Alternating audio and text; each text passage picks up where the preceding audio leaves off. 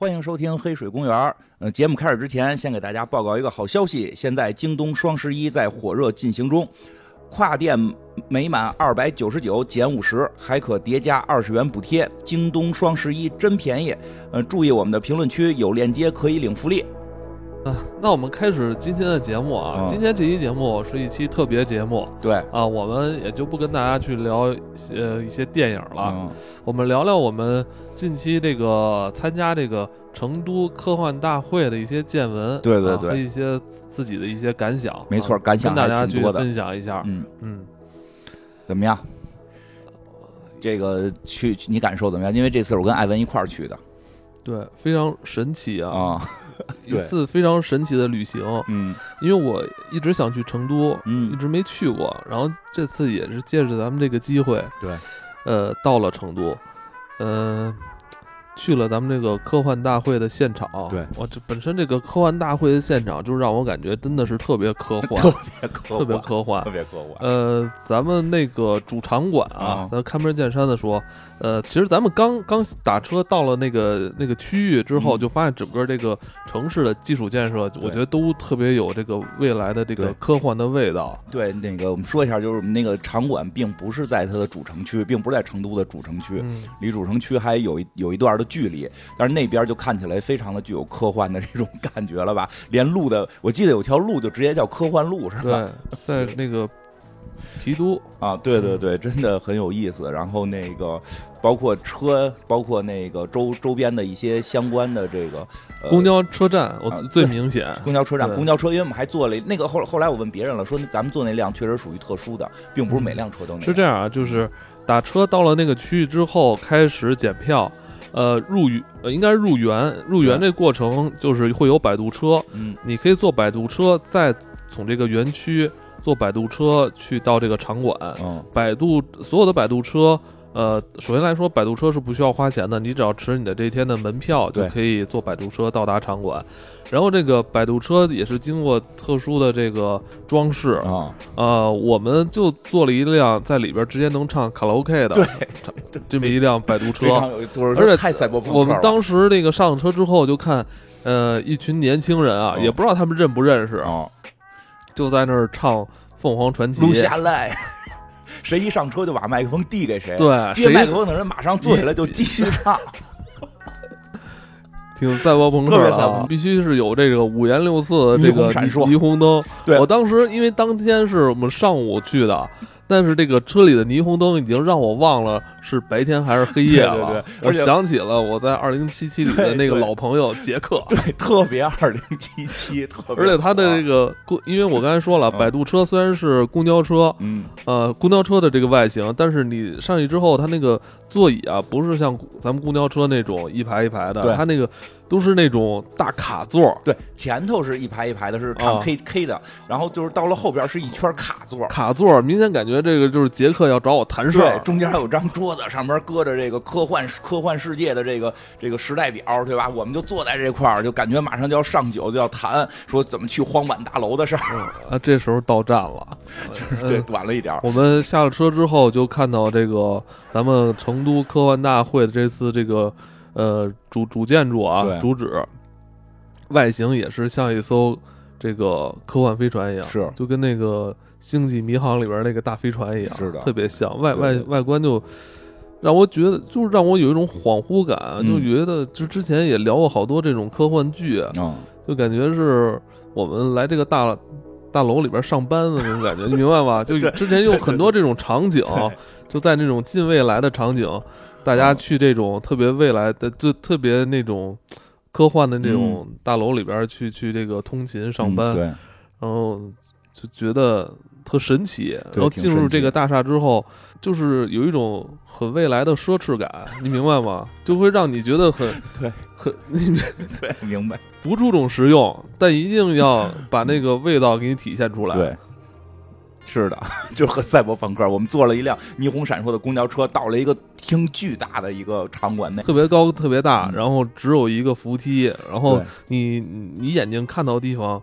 呃，反正能看到的东西都离你非常远，嗯。然后就在这个这个主场馆里边能看到一个巨大的一个一个这个工工程的这一个模型，嗯，呃，那就是咱们那个《流浪地球》里边的这个啊，对，好像是《流浪地球》里的那个机器人嘛，机器人儿是吧？嗯对对对那个给它就是放大了好多倍啊、对对应该是我看很多人都围着那个照相，机器人去照相，也也非常的震撼。是的，嗯，然后那个我们在这个场馆里边其实有点迷路，一开始是，就是它的那个并，就是它的场馆还真的不是很好找，因为咱们直接还是那种很很很科幻的奢侈感。让你到那儿就先犯懵，嗯真的是因为坐扶梯到的那阵儿，咱们那天就没去过二楼。我们一直在找三楼在哪儿，其实咱们一直在三楼。那个上扶梯直接上去的是三楼。第二天那个那个不是说后来第二天有有朋友约我说二楼见，我找半天没找着，最后说必须从一楼另一个拐角偷偷拐进去，然后坐直梯上才有二楼。就是它确实建的挺挺科幻。那咱我们那天直接去了三楼，然后在三楼有那个大厅，有一个有一个大厅里边是去这个做这个就是演讲报告演讲报告，因为实际这个科幻大会里边有大量的论坛。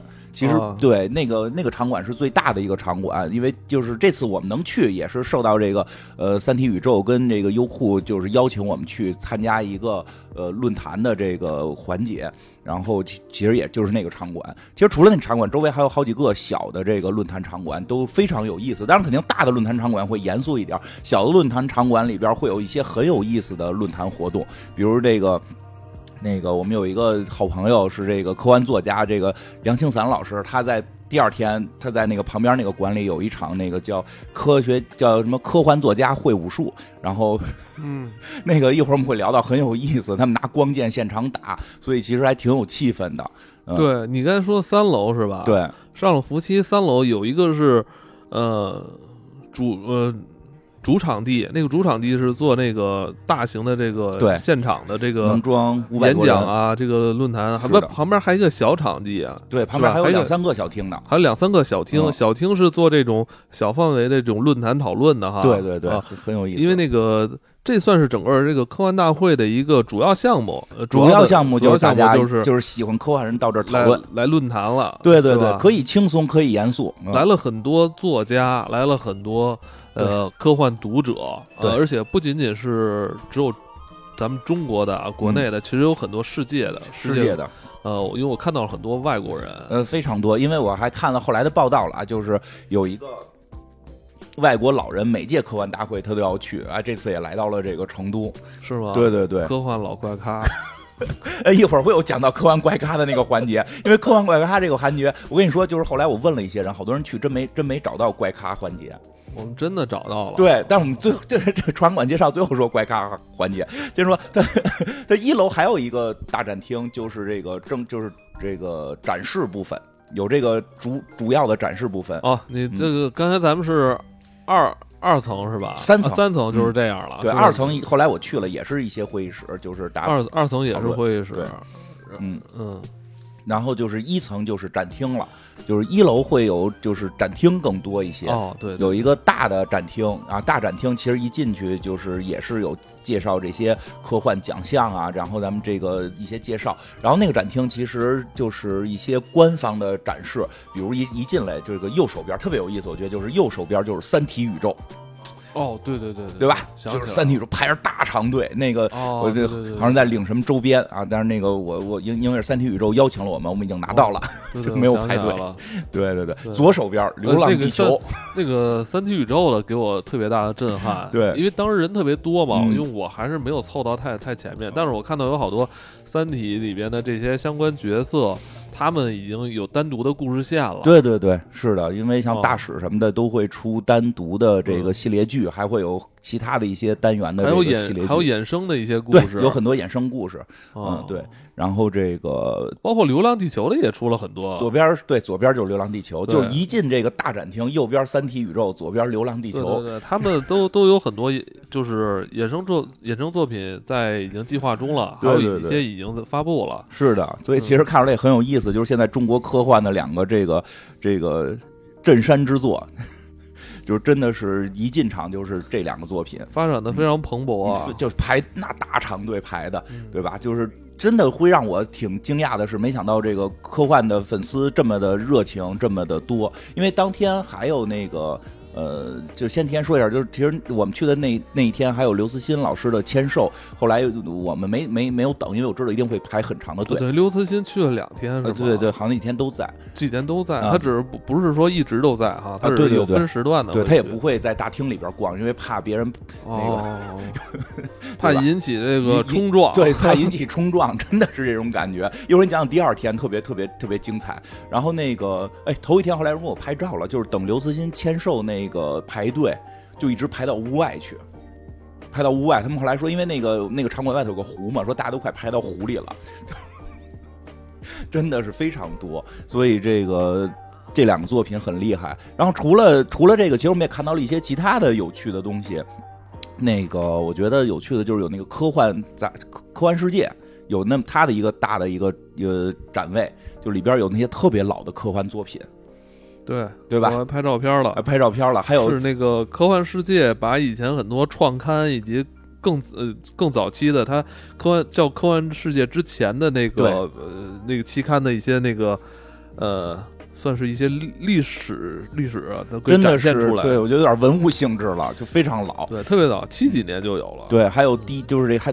这那展柜里还有那个《三体》与这这还有那个《三体》这个作品第一次登上科幻世界的那个连载的第一连载的第一期，画了一张大画给了那个两页。我忘了是《流浪地球》还是《三体》的，反正第一期是两千年初就就开始了。嗯，对，还有另外一个地儿就流就是另外一个展柜就是《流浪地球》。对，真的非常早，很有很有。就所以这个作品真的不是一个近几年才火的作品。啊，对对对，在将近二十多年前。他就已经有他的这个追追求他的粉丝了。是的，是的，一一一一会儿我们会讲到，因为第二天刘慈欣老师对于《三体》那个创作，其实讲了很多他在一我其他场合没有见过说的话，我觉得非常有意思。对，大家不要走开啊！那个金花一会儿要爆料，对这期节目你一定要听完。是有一些《三体》爆料的，刘慈欣老师非常慷慨的在这次大会当中爆料了一些我我没有没听说过的。刘刘慈欣一点场面话没说，知道特别好，哎。就这次就让我对刘就是更喜欢刘慈欣了。就原先是觉得作品不错，然后这次觉得这个这个人的境界真的是不是一般的高，嗯。然后接着说说我们在那个大场馆里，后来看到了一些这个周边啊，有各种各样的周边，桌游啊，然后那个就是咱俩买东西的。对对对，我买了那个大机器虫子什么的，有很多有意思的科幻周边，有很多跟科。科幻相关的一些文创啊，对，也也不仅仅是很，有很多是这个小厂商，对对小小厂家在做。其实也看到，确实是这样。就除了一些科技大厂以外，呃，那个很多小的做科幻周边的，也在这次大会当中得到了展展示的机会。然后那天其实还来了很多这个科技厂商，对科技厂商，比如像我们比较熟悉的华为，华为。是的，那个还有比较你比较喜欢的你的这个 LG。啊，玩家国度啊，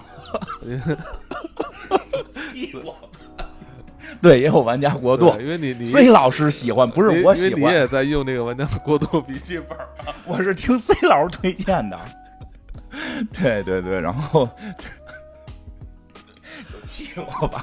这个数码厂商也来了。哎，你说华为其实可以说两句，因为第二天那个约我去二去二层见面的，就是华为的那个那个来来这次的那个新负责人，然后那个找我跟你聊聊了聊，就是他本身他们在那场就是有一个有一个会场讲的是这个关于跟科幻跟科技相关的内容，其实挺好玩的。后来跟他们那个负责人私下也聊了聊，也聊了聊。科幻跟科技之间的关系，当然是私私下的一些简短的交流。然后，其实他们说，对于 AI 部分还是人家也非常关注这个科科幻文这个这些文对文艺，而而且不光对不光是是那个关注科幻作品，像咱们这种推广科幻的，他们也关注。要不然，要不然怎么找到我的？他之前就加过我微信，但是就是一直说都离挺远的，没没不方便见嘛，在深圳嘛。然后这次都是在科幻大会这块遇到的，对，挺有意思。哎，他们还真挺关注博客。他们那个他们那个会场的那个呃主持人，呃呃请的科幻作家，我记得是王王景康老师吧？嗯啊，然后那个主持人也是一个播客的主持人，是一个播客的那个主播，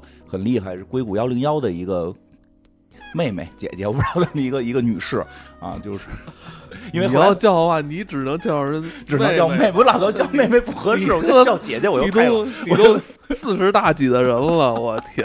对对对对，然后后来主要是会后有有一个机会见到他了，跟他聊了聊。他们平时就在硅谷嘛，也是为科幻大会这个有有一些相关内容过来的，真是影响力。这个科幻大会我看到影响力很大，因为科幻，因为播客界播客的那个一些线下交流的时候，我从来没见过他。我说：“哎，我怎么从来没见过你真人啊？”他说：“啊，这个一直在美美国那边这个硅谷在在做资讯嘛。然后当然了，这些周边，后来我们看到还有像桌游，真的你很难想象，一个展厅里既存在华为，也存在一个桌游，做一个桌游的那个那个那个摊位，特别有趣。就是它不再是以某个行业去划分的一个展厅，而是有而且有科幻的这种想法，有科幻这种前瞻性的这种思维再去做这种。”东西挺有意思的，当然了，我们看那个展厅，觉得说实话啊，当时我们觉得哟，还挺商业的，但是跟我感觉我想象中的科幻大会还不一样。我就想象中科幻大会都有那种科幻怪咖呀。对吧？得有那种摆摊儿的，然后在那说一些奇怪话的，就是有趣吧，不能叫说不能说是奇怪了。但是在科幻大会里说这些话又不奇怪了，就很有趣的这些内容的，没找着，没找着。有，还出了这个文创区之后，对，还有一个厅。后来我们发现文创区旁边有个厅，因为文创区啊，就是灯光还特别闪亮，嗯，呃，你看的你看的还比较清楚。然后我们出来之后，旁边还有一个厅，相对可能有点昏暗，没有那么多灯。对，但是呢。人人头攒动啊，特也特别的热络。对，然后我就说咱们也去看看，说没有想到说除了这个主会场是吧？论坛什么这个文创，说还能有什么区域能积攒这么高的人气啊？哎，对，我操，这个一定得去看看。就是这个所谓的摆摊区吧，但实际也并市集，有点像市集，科幻市集。我们一开始以为是个市集呢，因为到了之后吧，也看到有很多这个单位，也有很多小的协会，嗯，呃，每个。每每一家呢还支一个摊位哈，在那儿，呃，反正感觉好有点羞涩。支摊位人明显没有文创区的人那么就是 那么那么外向哈。这样对是这样的，原因也很简单，因为这块的是一些科幻的真正的科幻爱好者，他并不是厂商了。科幻爱好者确实可能不是就社交大牛的不多，因为那个人厂商肯定要专门去雇佣这个要宣传宣传，而且会雇佣就是有专业技能的人在这块去去宣传嘛。但是科幻就是这个。这个摊这个区域都是摊位，他每个人就代表他自己。很多人很羞涩，就是在那低着头也不好意思说话。然后发现这里边就有怪咖。这个这个，我就这这里边的就是人员组成就比较的复杂了，有中国人，有外国人，有有岁数大的，有岁数小的，有男 有女，有男有女，特别好玩。我觉得比较引起。你先说说那个给你最最大那个。对对对，最印象最深的那个摊位，先说说那个西雅图科幻协会吧，嗯，对吧？他们是怎么回事？就是 是这样，他们这个科幻大会到底每年在哪儿办？好像经常要要有一些投票。当时他很多都是英文的，我也没太看太懂。我不知道他们是在拉票，还是说他们已经获得了那个之后，好像他已经获得了之后的那个举办权了吧？因为后来看到了还有其他一些城市的科幻协会在这块上面打。这个西雅图科幻协会是怎么回事？就是当地的一个科幻协会，没有具体怎么回事。就是就是可能承办了下下一次或者下下次的科幻科幻大会的这个，因为这是世界科幻大，这次我们去的是世界科幻大会啊，不是中国的，不是成都科幻大会，不是是世界。这个大会最重要的是最后要颁雨果雨果奖的。哦，就是这个大会每年在哪儿举办是不固定的，不固定的。对，所以我估计那些是他们已经承办下来的城市再去介绍，希望更多的人来。那我们百度车上不都已经唱凤凰传奇的留下来嘛？想让这个科幻大会留下来，就不要再走了。也可以，这这全全全世界的这个逛一逛，然后再回来嘛。因为这个走出去再走回来嘛，对不对？这个这样才更有意义。嗯。然后这个这个这个这个需要说的是，这个科西雅图科幻协会，它是是正经都是外国人在这儿。对，而且就是一个外国的朋友，这我觉得得比我大吧？没有可没你大。我大那么长胡子？不是，只是胡子比你多。好吧，有一个留着大胡子的一个兄弟。一个留着大胡子的科幻是这样，那个留着山羊胡子，戴着一个高礼帽，然后身上穿了一夹克，然后夹克身上，呃，有好多徽章，是应该就是什么相关什么科幻协会的这些徽章，戴满了全身，就有点像军人那个军章似的。对，就像把勋章戴在身上一样，戴满了这些徽章。完了，感觉像一个老吉普赛人。反正到那一看，哇，这很科幻，这像我们平时看到那些那个在影视剧里看到科幻大会那个摆摊区的那个样子了。感觉是寻找外星人三十年了，对对对，真的是想寻找真相，想寻找真相。然后，I want to believe，很好玩。除了他们，当然他是我估计，如果大家搜科幻大会、成都科幻大会的话，有可能能搜到他的图。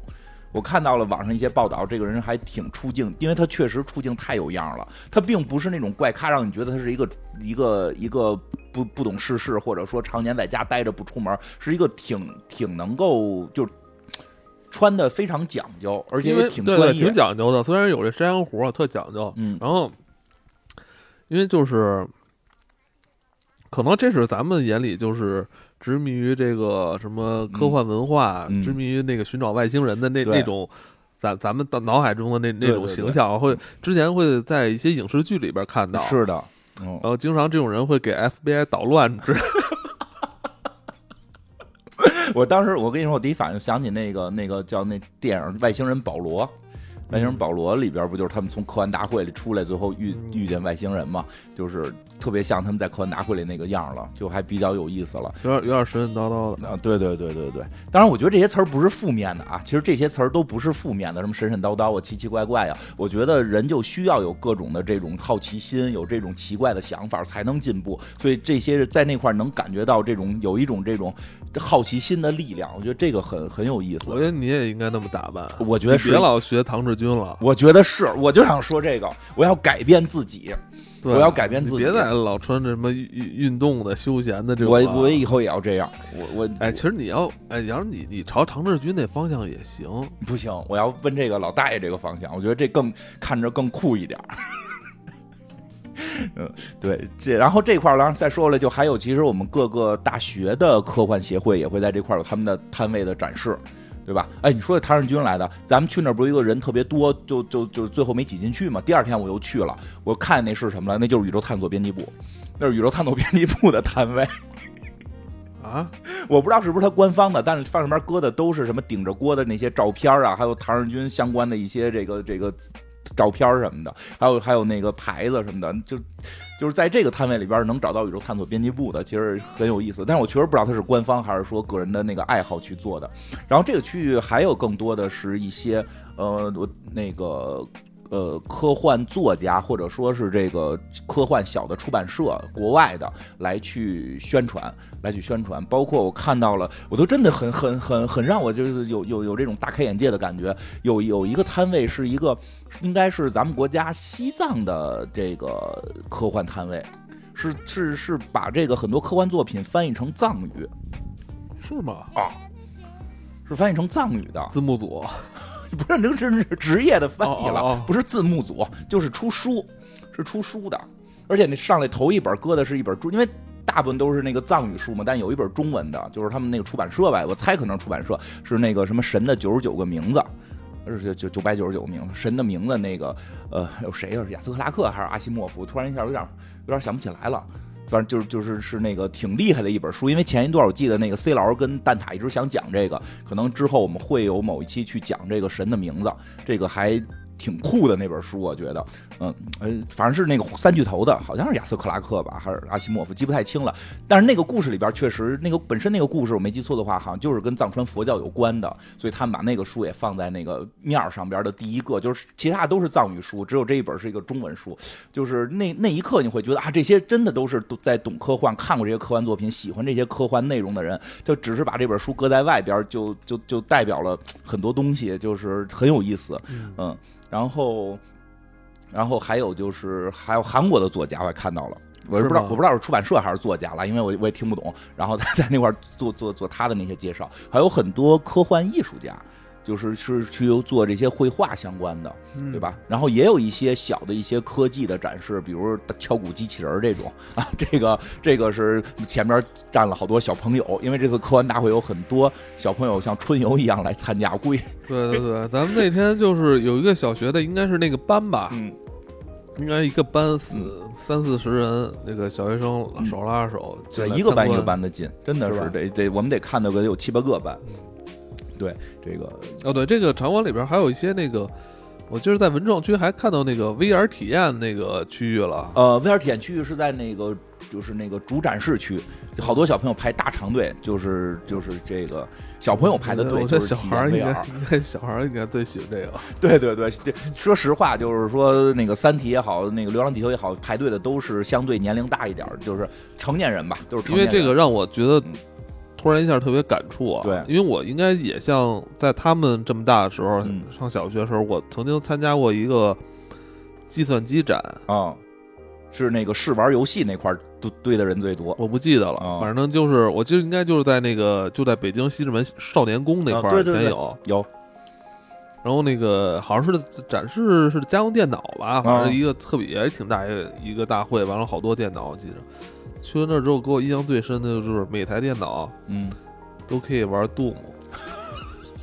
你那还，哎，你这就是对科幻的，这就是对科学科技的第一感受。从此之后，就是给我心底下埋了一个种子，得玩 Doom 我我要让我妈给我买电脑。呃说实话，这对于孩子来讲就是最直观的感受，确实是排小朋友排队最长的就是这个，其实是两个队，真的是，因为那时候小时候应该还是嗯就是最早那个四八六五四八六时候，真的是研究这个，为了怎么进入这个游戏，嗯打什么 C 冒号，对对对然后什么什么 InStyle 什么，对 install 点 exe 或者点 bat，因为那时候的早期的你也把那个软盘里的东西先拷到你的硬盘里再运行，对然后你但是这个过程中你要学会很多命令，是的，什么 dir 打 dir 先查目录，查目录对吧？然后是是那是 cd 空格进哪个文件夹吧？就是嗯真的，我们那会儿玩电脑不是不是苹果，最早不不是这个这个。最早没有 Windows，对，不是 Windows，最早都是那个 DOS，没有鼠标，就是真是纯输代码。你得先输入那些命令，我操，那会儿看着就自己。觉得自己跟黑客似的，打后边我这后缀都是勾 PG，都是什么 IMG 啊，这也能看。就是后来 Windows 出来之后，嗯还有很多游戏是没法运行 Windows，只能在 DOS 下运行。这时候你就得从 Windows 里边再进 DOS，然后再对对对，再找真的是，那些命令。我觉得那会儿真的是这些这这给很多小朋友了很大的最最最基础的对于科幻科学的科技的一些感受。但两个队，我刚才说有两个队很有这种娱乐，这个这个是一个入口。对真的是两个，一个队就是看 VR 的小朋友多，还有一个队其实也很有意思，嗯，他那一面墙上有一堆那个摁一下出动物声音。那个小朋友玩的也特别多，我看对那个也挺有意思的。小朋友对这个小动物跟玩 VR 都很感兴趣。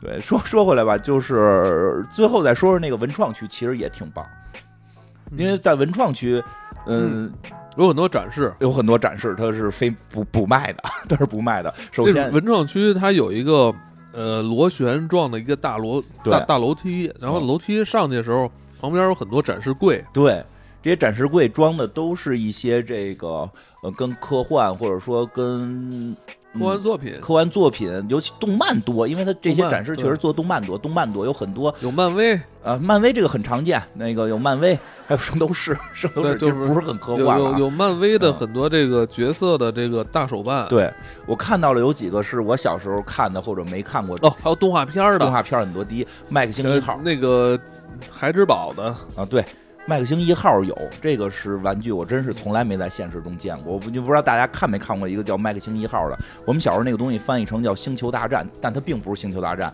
就是一个动画片儿，一个日本的动画片儿。然后那个结尾曲唱的是马抠马抠妈妈真抠，就是。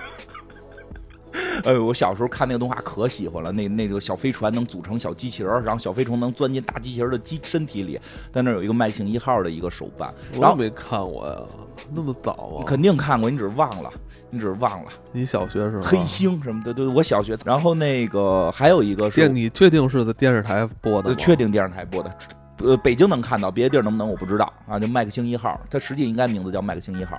然后那个。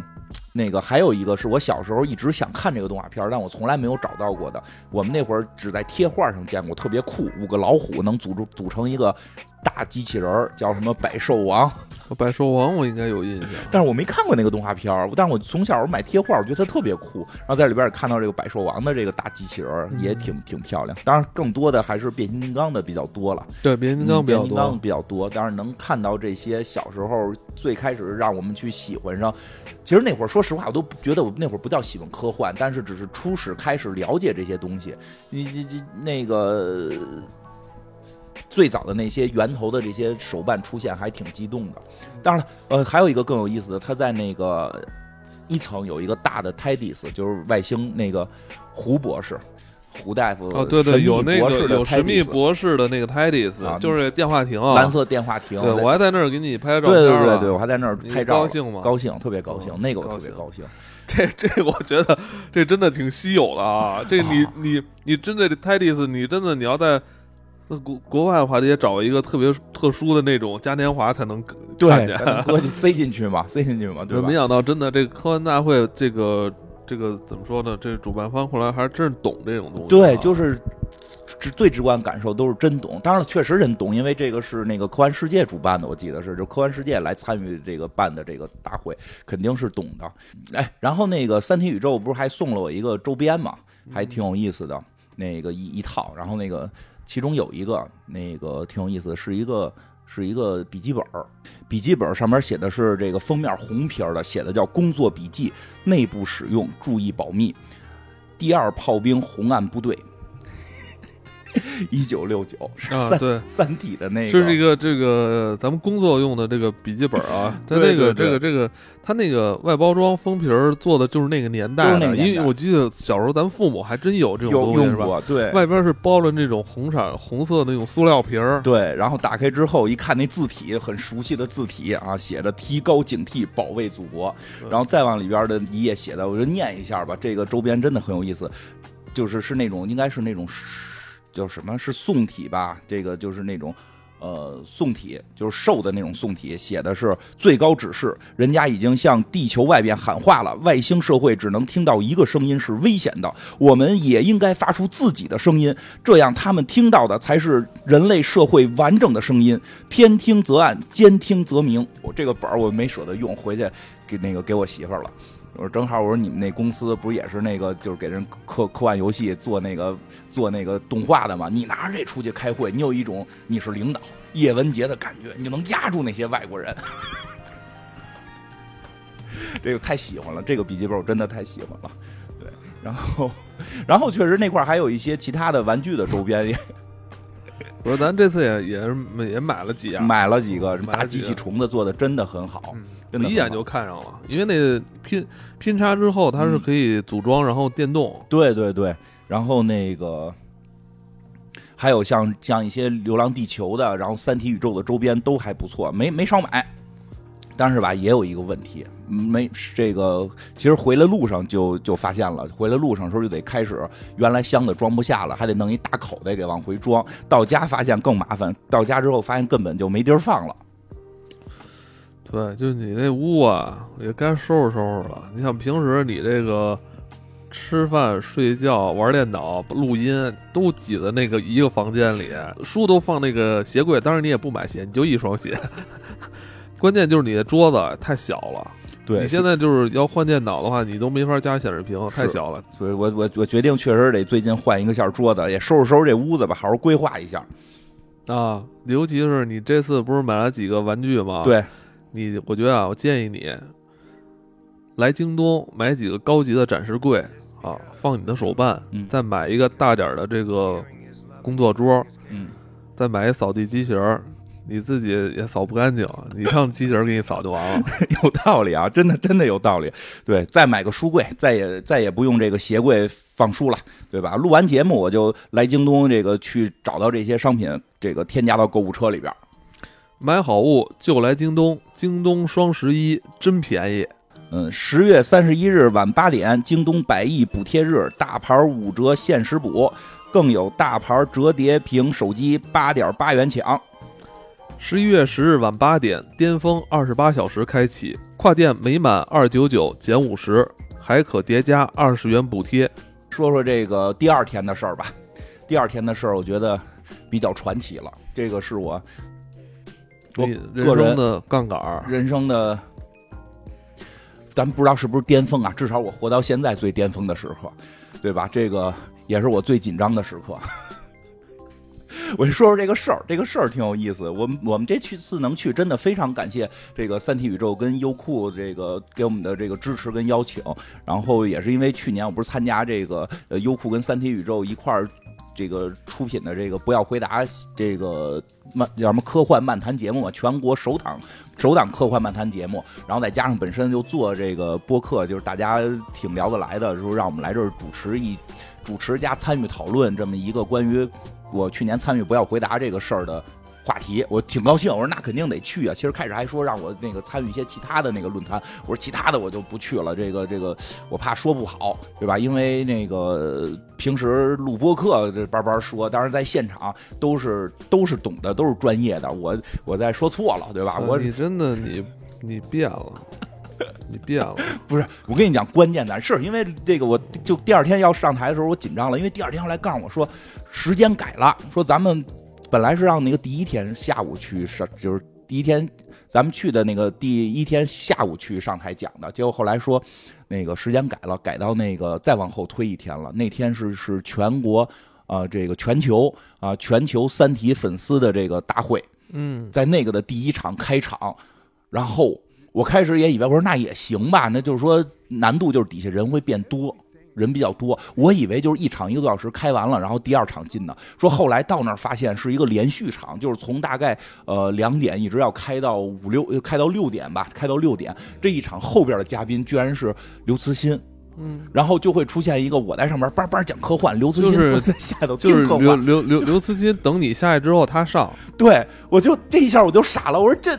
这个就是什么叫关羽门前耍大刀，什么叫班门弄斧？你觉得你在你还跟这你还跟这说你有多懂科幻啊？刘慈欣坐在下边，我在台上讲科幻，这不很尴尬吗？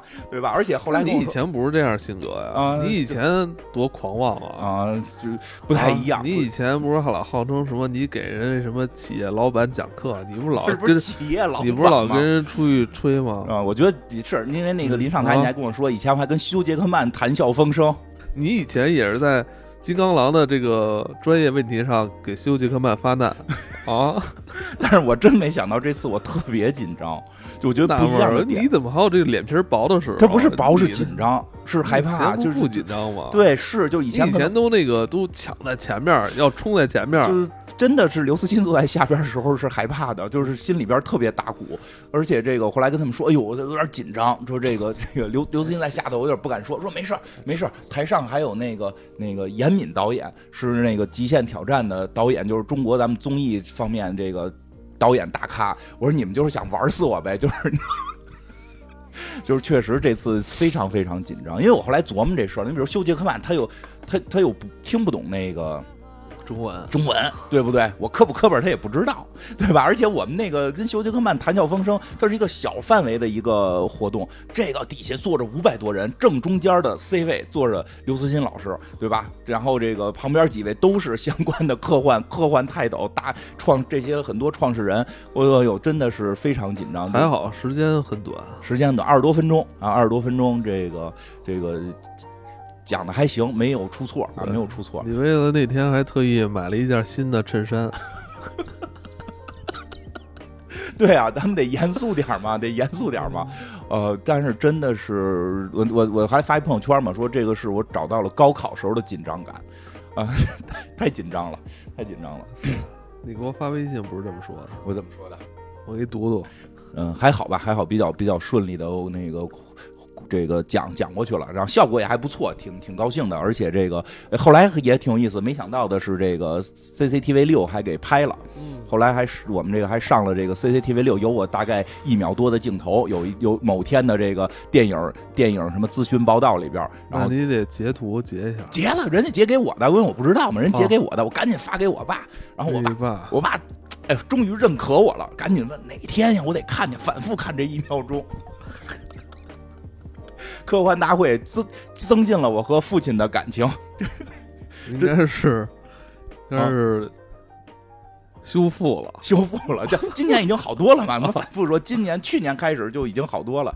嗯，所以真的还挺激动的。而且后来跟刘慈欣老师还一块儿合影了，对吧？这个呃，真真真的是挺激动，因为从来没想到过会，真的是。其实你说跟休杰克曼那会儿去去去对谈的时候，真的没有跟像刘慈欣，其实我还没有跟刘慈欣老师对谈，只是他坐在下边，对吧？但是这种紧张感跟压力，无形当中还挺大的，因为确实他的作品还是比较喜欢他的作品的。然后那个讲讲这个一些在现场听到后后边后边场刘慈欣老师去讲到的内容，我觉得那个也挺厉害的。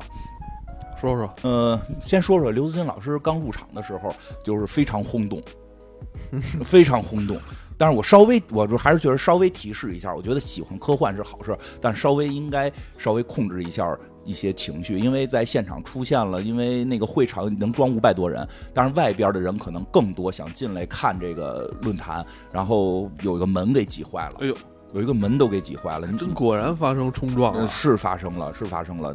这个，但是当当这个大会的一些保安真的是也非常合适，就是非常的。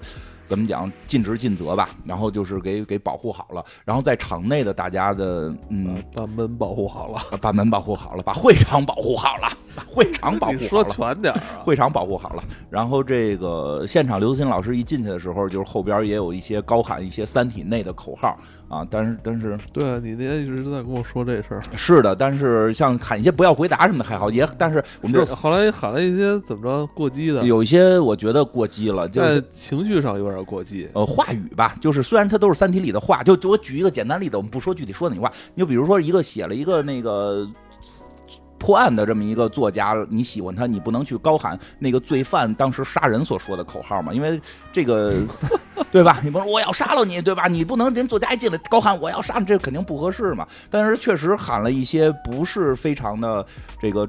正向的口号啊，这个《三体》里边，但是确实也非常经典。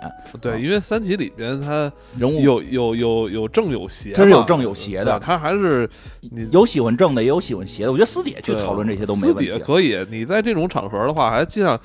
就你说的话本身就有宣传性，所以而且又一群人说，是有节奏的，一二三一起喊。那这时候还是尽量挑一些合适的。对对对，类似于什么不要回答这种，我觉得就很好嘛，真的是不要回答，不合适，你不要回答。刘慈欣在上面也不不让人说话，这个无所谓了。但是你比如说什么消灭人类这些的，可能因为里边是有这相关一些话语，有有有有有听到，就是肯定有点有点吓人了，有点吓人了，对吧？还有很多这个外国记者在呢。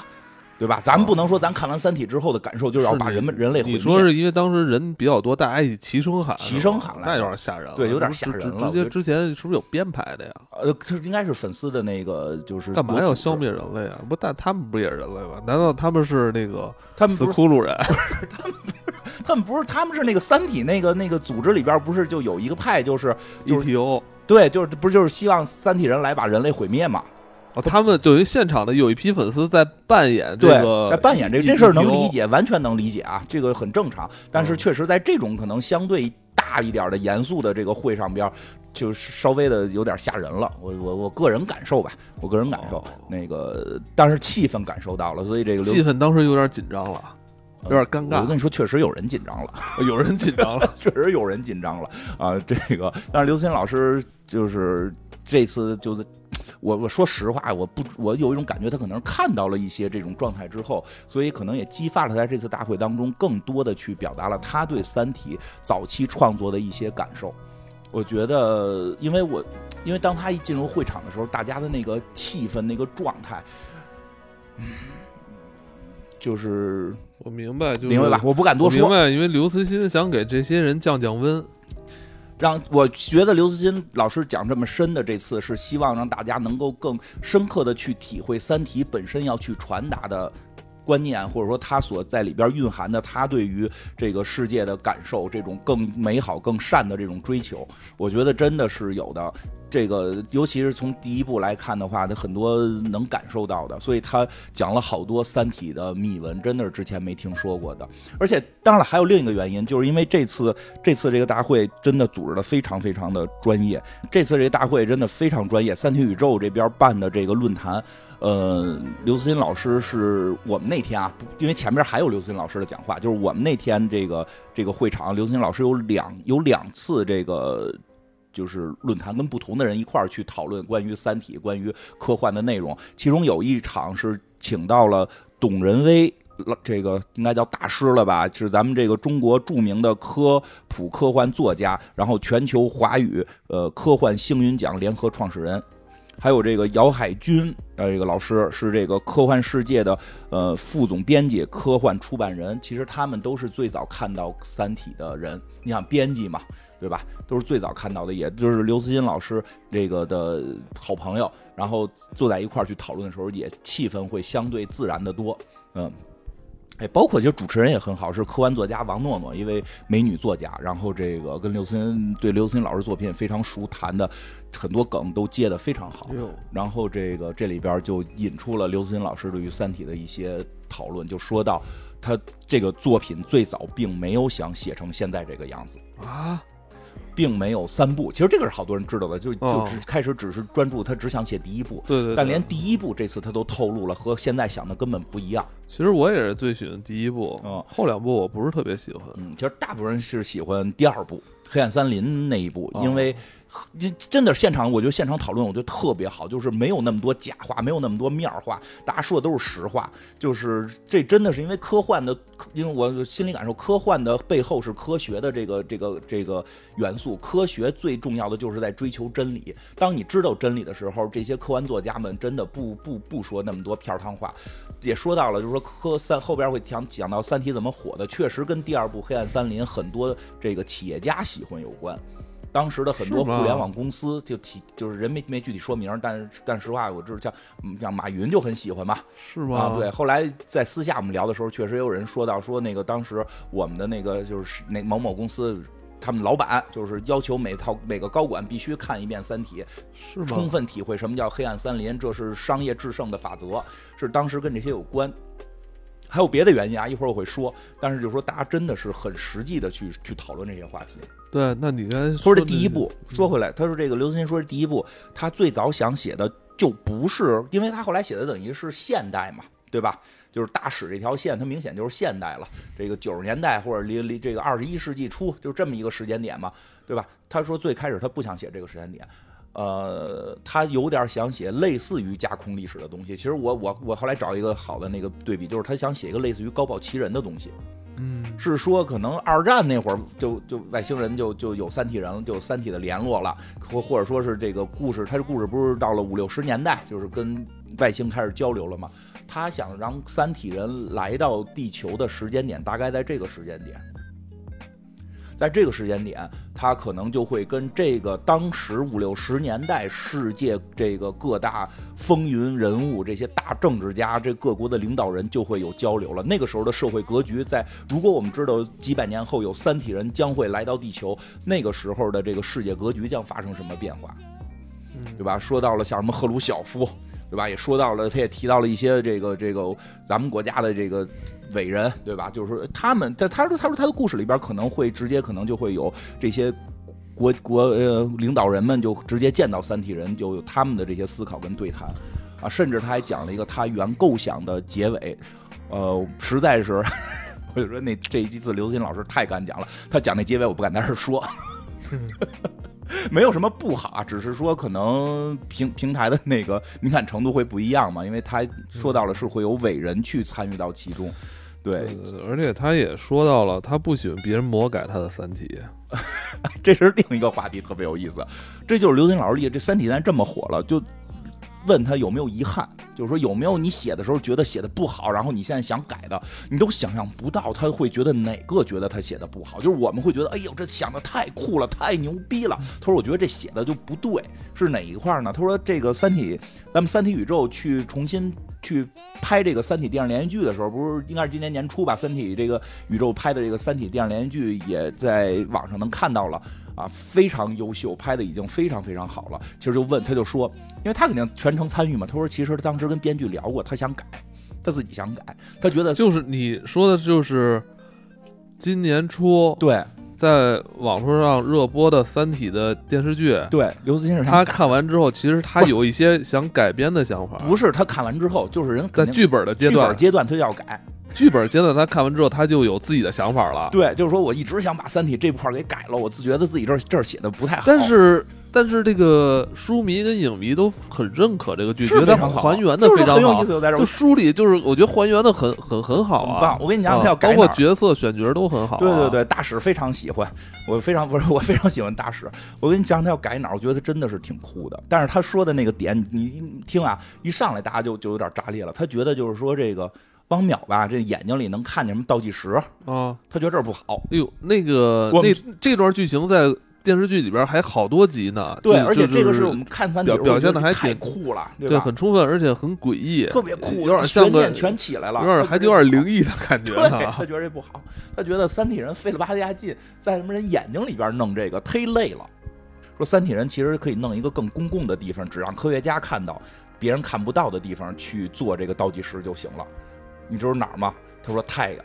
他说我本来想在这个电影的时候改成在太阳上有一个倒计时，但是地球人普通人抬头看太阳是看不到的，只有天文学家用望远镜用特殊的仪器去看太阳的时候，才发现太阳上居然有个倒计时。说这个炸裂程度会比在眼睛上还刺激，而且这个时候就会说，哎，我们这边一操作什么什么事儿，那倒计时就停了，或者我们这边一一一一一运行什么事儿，倒计时又开始了。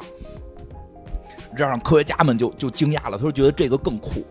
我我我说实话，我觉得也挺厉害的这个想法。然后那个，然后后来说没同意，没同意的原因是说那个怕观众说魔改《三体》。后来得出一个结论：刘慈欣不许魔改《三体》。哎呀，真的，你细品他讲这个。讲这段内容的感受吧，我觉得真的很有意思。就是不是他确实对那个《三体》挺拧巴的。他肯定想改，其实很多作家想把它改得越来越好，但是有的时候观众们已经把它去神化，把他神化，甚至连他自己都不许再去改这个东西。嗯，我觉得这并不是他，我个人感受，这并不是《三体》想去传达的内容。就是说，一个东西我们要把它神化之后，就完全就就只剩下喊口号，然后喊一些吓人的话，不是。所以我觉得他讲，主要就是现在气氛烘托到这儿了，谁谁也不能不能那轻举妄动，包括 他自己，你你。你你创作它，你也不能动它。对，这才是可怕的，这才是可怕的。真的，大家有空再看看《三体一》里边最可怕的，或许就是这个东西。啊，其实乃至于乃至于在全世界来看，很多内容，现在世界上的很多争端，你去琢磨一件事儿，它是不是就是由于早出早期一些东西被神化之后，大家都觉得是不可撼动的，去去去互相为了自己的那个去争斗，对吧？这个很有。我觉得很深刻，所以真的听他这个会，我觉得很深刻。而且后边有两个问题，也是让我觉得刘慈欣在在这个人品方面，或者说在这个为人这个已经上了一个层次了。这么高水准，这种在他的这种绝对的主场下，他居然说了两个问题，一个是他认为，就是有人会问问他能不能再做出就一个话题吧，能不能再写出比《三体》还优秀的作品？嗯，能不能基本给了一个否定的答案？这太不容易了，因为这好这道题好像有标准答案一样，哪个就是说哪个进球是你最喜欢的？因为我觉得话题，下一个，我觉得这话题本身就不成立，因为就是这个提问的人说你能不能写出比什么《三体》《三体》啊，就或者像《三体》这么优秀的这么优秀的作品？那这个优秀到底是谁来？谁来给他去定义的？对，其实是你读者觉得这个你的作品优秀，还是刘慈欣本人觉得我写的现在我又诞生一个作品，我觉得他很优秀？对，其实这就是这个就是是吧？是的，谁来决定他的优秀？其实就刘慈欣讨说到了后边的两个话题，第一个话题，他认为《三体》的成功是一个特别特别偶然的事儿，其实这是可能我们很难想象的。要对，要不然如果他一开始就知道。三体能现在就是商业性能有这么大的潜力，他不可能当时就那么小的钱就给少钱给卖了。他觉得他是没想到三体会成功的，而且以至于他认为是一个极小几率的幸运事件，而且他透露了这个事儿有多幸运，这个是非常令人惊讶的。是说，因为我记得当时书的就是小说那个阶段。球形闪电，嗯这个啊比他火比比这几本都火。对，《球形闪电》也是刘慈欣老师的作品啊，确实比《三体》火。对，但你看为什么现在没有人炒作球形闪电？流浪地球》都比《球形闪电》火了。对啊，《流浪地球》是一个很小一短片嘛，我记对着。对，他说什么呢？你说这你就没法去定义。对，他就说，第一，这个《三体》的成功是一个很偶然的情况，是不是因为当时他不是得奖了吗？嗯，对吧？说当时根本就没入围，这是真是我这个头真的头一回假的呀听说他说的，他说没入围，他说当年并没有入围对，那个雨果奖。并没有入围。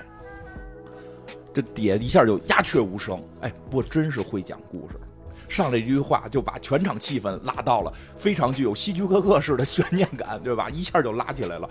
没有入围，那怎么得的奖呢？是因为其中有一个入围的作家，他退出了，他自己不想评这个奖了，他退出了。然后《三体》是以候补的形式入围的，是后补上的，就开始入围名单公布的时候都没有《三体》，后来有一个人退出了，《三体》进去，再进行了最后的决决战，在这个决战过程中获胜了。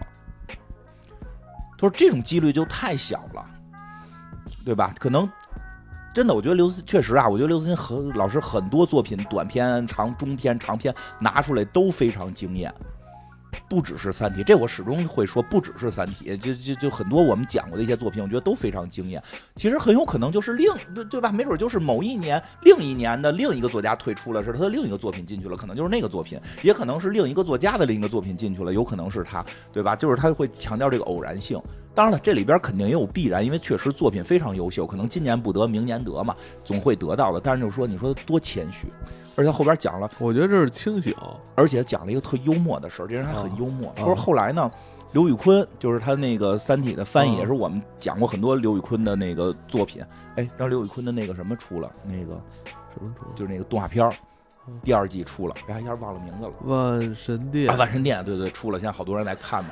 说刘宇坤后来带他去见过那个作家，就是退出的那个作家。啊，他说：“他说的，我见了，我特想感谢他，但我又觉得我不能说谢谢你，就因为如果他不退出，他可能就《三体》就当年就不会入围，就可能评不上奖。如果《三体》评不上奖，可能就不会被那么多科技大佬看到，科技大佬看不到，可能就不会火起来，对吧？就是可能是一个连锁的反应。因为说实话，还有很多很厉害的中国的大的科幻作家，没有刘慈欣老师现在这么火，对吧？这个这个。”确实是有有有这种差别，他们的作品也非常优秀，所以他就说我我我面对那个人的时候，我是不是该谢他？可是他又不是为了我退出的，就是我说谢谢人家，好像有点恶心，就那意思啊，好像我说谢谢人家，好像有点恶心人家似的，就是很尴尬，就是还挺幽默的，这是一个。然后再有一，其实也就他又讲了《三体》成功的一些偶然性吧。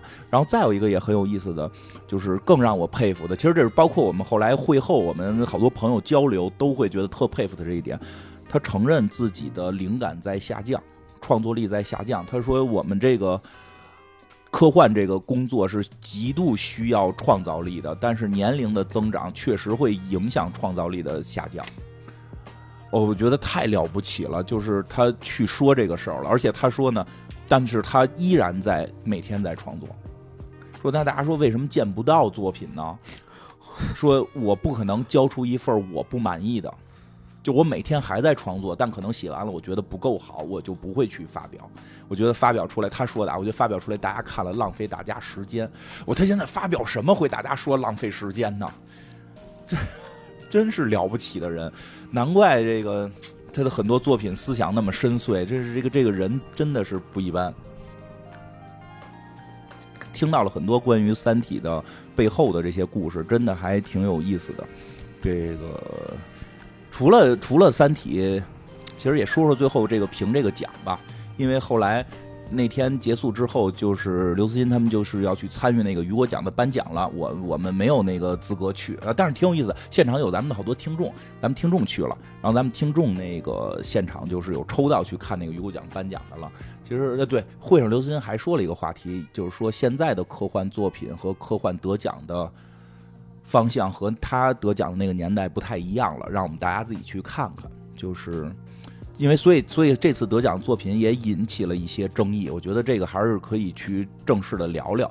这次这个雨果奖呢，这个颁奖，嗯、咱们这个中国的九零后科幻作家，嗯、海牙这个凭借作品《时空画师》获得了最佳的呃短中篇小说这么一个奖。啊，对，我先说一下，其实这个科幻，因为好多人问我说，哎，为什么这回科幻大会没请那么多名导，没请那么多这个这个演员来？因为这个这个科幻大会好像翻译的和英文原文稍微有点出入。其实这个科幻大会应该是一个叫科幻小说大会，它主要还是专注在故事本身。对，所以比如这这片特效特别好，其实或者演员演的特别好，这并不是他本身关注的点。他本身关注点，比如他也会有一些影视作品的评选，但也是关注在影视作品里边那个故事，那个故事本身的科幻的这种故事内容上。对，所以这个他的颁的大部分奖都是小说奖嘛。这次咱们这个呃中国九零后的作家获奖之后。也引起了一些争议跟讨论，嗯，因为会觉得距离《三体》的水平有点远。咱实话实说，我也觉得这个故事距离《三体》的水平就是是是还是比较大。他拿的是哪个奖？他拿的是这个短中篇小说，就中短篇吧，中短篇小说。对它并不是内容量的这种大，这是本身奖项的问题。但是说它里边所含的科幻的元素和科幻的思考也稍微的觉得有差距啊。这这这个，我觉得跟刘慈欣老师有差距也正常吧。但是争议点出出在哪儿呢？他说他这里边带了一些，嗯，怎么讲呢？就是有一些这个这个穿越到古代呀，然后在宋朝这个一些故事，其实大家会喜欢科幻的。如果不你不是特别喜欢科幻，这个故事是没问题的。但是比较专注在科幻、喜欢科幻上边，会觉得离科幻有点远了，会觉得离科幻有点远了，就是。少了那种科幻所给我们带来的科技进步之后，人该如何在面对世界这个这个这个科技改变世界之后，人处在这种极端情况下的这些人性的探索没有了，更多的是。嗯，大家体会吧，多了不说了，体会吧。所以这个确实引起了一些争议。嗯，我不知道刘慈欣老师在会上说的，说现在的这个评奖的风格跟以前不一样了，是不是指的这个？当然，它是一个国际奖，因为好像据我现在听说，国际上都基本上有了这种风格的作品，可能会更容易得一些，就更考虑这个作品的一些人文性的思考的东西。啊，更更人文了，但实际上可能喜欢老科幻一点的人会更喜欢那种硬一点的。嗯，不评价了，不评价，我不评价了，因为我没看，我不了解啊。对对，我我我们也没有评价好坏，我也没看过原著，我只是看过一个大概的介绍。但是确实让市场说话吧。也我我也去参加了他们的一个这个。呃，我们那个整个那场论坛后边的那个撸串活动啊，那个当然好像刘思欣老师太太忙了，没有去参与啊。回去创作去了，嗯，回去创作去了。我我们就和三体宇宙的和优酷的朋友们一块儿去撸串了，然后去撸串了。然后挺挺令我没想到的是，咱们这个三体宇宙就是呃拍三体电电视剧啊什么的这些的这个背后的这个呃公司三体宇宙的老板这个。呃，非常喜欢咱们节目，而且现场必须看我这个播客这软件上面都关注了谁，真的就现场拿着手机给我翻，就关注了三四个节目。他是一个科幻，真是一个科幻迷，然后一提到刘慈欣也特别的激动。呃，真是一群喜欢，就就让我感觉到真的是喜欢科幻的人在一起去聊这个科幻的内容，然后很多时候都是这种热情，然后哎呦，挺感动的，挺感动的。嗯，就我说你就是我们的那个最大的 VIP 用户了，就是以后付费都单独发给他。嗯，真的挺开心的，挺开心的。那个说说吧，后来我们还去了那个说说科幻大会之外的事儿吧，也挺有意思的。呃，其实跟科科幻大会也有点关系，因为毕竟到成都了，我们这个时间有限，说去一个地儿旅个游玩一玩吧，对吧？说去哪儿玩？总得去去成都一定要去的地儿，去都江堰。对，去了这个武侯祠也挺有意思的。其实本身武侯祠跟科幻大会没什么关系啊，但是我说一个特有意思的事儿啊，就是我们到那块儿呢，又是这个听过我们之前一些旅游节目的，知道我们一定会雇对这个当地的这个文文艺导游给我们讲这个。太无耻了！别别说别说。啊，就雇了当地的文艺，这回是男导游啊，带着我们讲解这个武侯祠。这个从这个一进门有两块碑男导游得罪了。然后那个一进门有两个石碑嘛，他会从那石碑一点一点讲起。我们在那个石碑那个地方看到了好多外国朋友，这些外国朋友一出来，感觉有的那个。外国人腿脚都不利索，拄着棍儿，哦，拄着拐啊，拄着拐，拄拄着拐，正逛武侯祠，多爱诸葛亮啊！这老外，哎，挂了。还说，我都演，我都浮现出那个那个外国人在那儿玩《三国志》游戏的那画面了。我说过来，真是过来朝圣来了。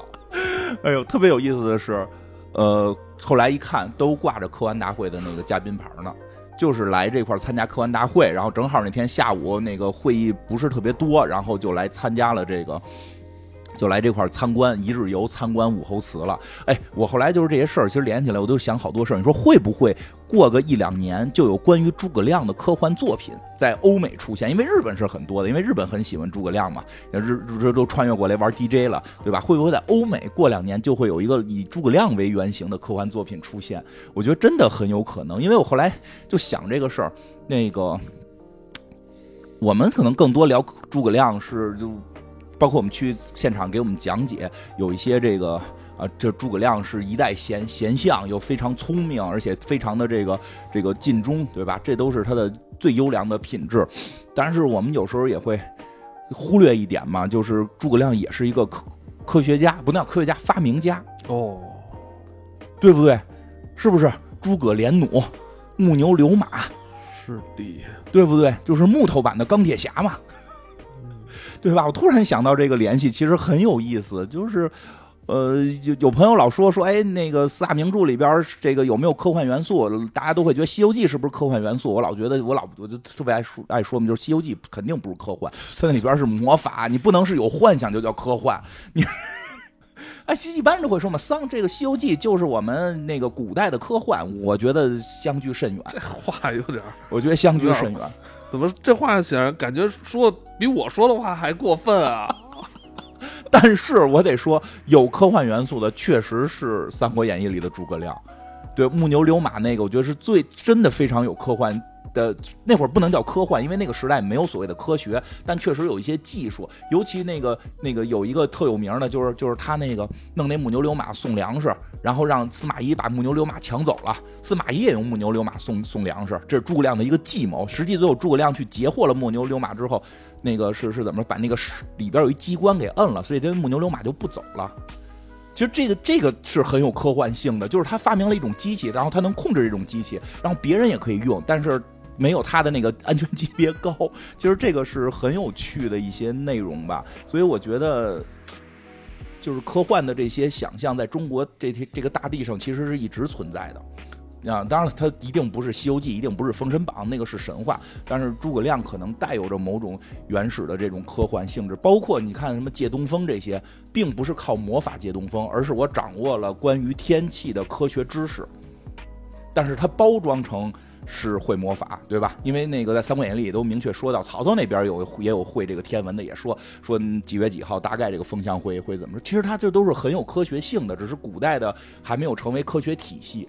然后我就在想，这些外国朋友来到武侯祠去看之后。会不会回去写这些内容？我不知道他的导游，他的那些导游会不会给他讲？因为咱们那导游好像没有讲什么木牛流马、天象这些事儿哈。其实讲的更多的是一些民间的传说，比如说这个武侯祠里边什么哪年这些雕像都复活了，然后开会说把这个刘禅给踢出去，因为刘禅投降了。然后这个后来说这个张飞就问谁递的降表嘛，然后说是他的那个什么小儿子也给轰出去，有很多这种故事。其实如果这个有武侯祠方面的这个这个这个朋友导游朋友，其实也可以听听。其实真的以后可以去多讲讲，除了诸葛亮的在在这个政治文化什么出师表啊，这个这个这个忠义这些上边的一些故事以外，也可以讲讲他在。这些发明上边的虽然是传说，但是确实这样诸葛连弩这个还是挺有名的，对吧？还是挺有名的，世界闻名。我记得是像文明这种游戏做中国特色的时候，都是诸葛连弩是个特色。哎，闹不好人这里边就有这个什么像文明这样的。游戏制作策划，对，是的，可能就就来这么去去去找灵感，真的是挺有意义的。最后我再说一个那个我觉得有趣的科幻有趣的事儿吧，就是关于我自己能来这次，我们能来这次科幻大会，其实是个也是个巧合，也是个有趣的事儿。最早因为得感谢一下这些朋友，也感谢这个优酷啊、三体宇宙啊，还有可能之前没怎么提到过的这个天图啊，就是一个公司，是咱们的老板那个。图图导是咱们的听众，是他最早那个介绍我跟那个优酷的那个周周制片人认识的，然后去这个参与相关的一些制作。然后后来有一次，就是有一个特别有意思的事儿，让跟他们的联系变得突然一下就大家觉得特别亲近了。是他们有一次有一个那个呃线上的。直播，那这个就是我们经常参加，这个不紧张。线上直播，然后主主持一下，发表发表意见，然后聊聊科幻，这个我们经常去。然后那次直播呢，就是来了几个人，然后有一个是有两个科幻，就除了我之外，还有两个科幻作家，一个叫宝树老师啊，他好像是写过一些关于《三体》的后边的故事。然后还有一个就是刚才我们提到那个说这个科幻作家会武术的这个梁清散老师，然后他这个。我们年龄还不一样，但是差不多，就是要不然比我大点，要不然比我小点。然后当时还远程连线了那个科幻世界的那个呃拉兹老师，然后我们一块儿去讨论科幻的内容。后来因为我之前看到过大纲嘛，就是大纲里边那个梁老师提到，就是说他跟科幻的很多渊源，跟科幻世界的很多渊源，就是他。高考的那年考题是一个科幻题，正好之前他在科幻世界里看到过相关内容，就好像被提前押中了题，被选中的人一样。然后他去这么答的。我说：“哎，我也是那年那题是不是？假如记忆可以移植？”他说：“是。”我说：“那咱们现场的时候我就用这个话题来引吧。”后来我就说到我说我们两个年都是那一年参加的考试，九九年的。中考九九年的高考那个题目是假一假如记忆可以移植，之前都一直在练议论文什么的，结果没想到我们那回考了一回科幻文，由于我们都喜欢科幻，最后就答的不错。然后后来大家就说，说完之后，宝树老师突然，宝树老师比我们大，然后突然就微微一笑的说：“我也是这个考题。”为什么？就是我，他说他好像就晚上学一年还是怎么着，就是就是他正好也是那年高考。梁老师好像是是是是是那个，好像是少数班还是生，就是他是那个升的快，他比虽然比我们小，但是他跟我们也一年。然后这时候我们就很惊讶，互相说：“哎呦，那真巧了！这今天坐在这儿三个人全都是那那个远程连线，拉兹老师是不是？拉兹老师就是微微一笑，说我那个临高考之前那个大概意思啊，就我临高考之前那个不让随便看科幻世界了，因为要准备高考嘛。但是那个之前一直看，但是我那年也是这个题。哦，你们都是。都是九九年那一年参加的考试，虽然大家年龄不一样，都是那一年参加那个考试。因为这道题就一一生跟这个科幻就是有有了一种羁绊。后来他们下来之后说说，你们知道吗？郭帆老师也是那年考的，也是这个题。啊，就虽然年龄不完全一样，但我想说，就是那年的高考的这道题，可能真创造了一波喜爱科幻的人。这波人可能也是因为这个题能考得比以前会更好一些，然后进入了更理想的这个这个环境，然后对科幻就抱有了更大的喜爱。我不知道还有多少这个从事科幻相关工作的朋友是这一年。去参加的这个高考，但我觉得就是当时我觉得特别特别有缘分，特别特别有缘分。当然比较可惜的是这次那个那个拉兹老师挺忙的，没没有没有见着。后来回来还给我发微信呢，说没没见着，挺可惜的。以后有机会再去，让咱们去科幻世界玩。嗯，真巧，真的是那次我觉得太巧了。有时候巧，冥冥中肯定有原因。我真觉得那年的题可能造就了比比其他年喜爱科幻的更多的人。让他们有信心，觉得这个东西是有用的，国家重视了。高考题都是这种题，对吧？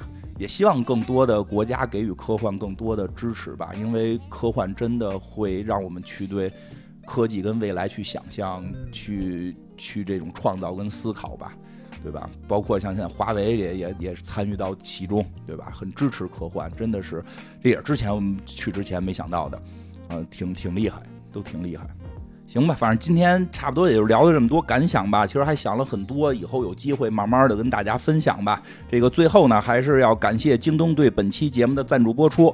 买好物就来京东，京东双十一真便宜，跨店每满二百九十九减五十，还可以叠加二十元补贴。大家关注我们的评论区，有福利链接。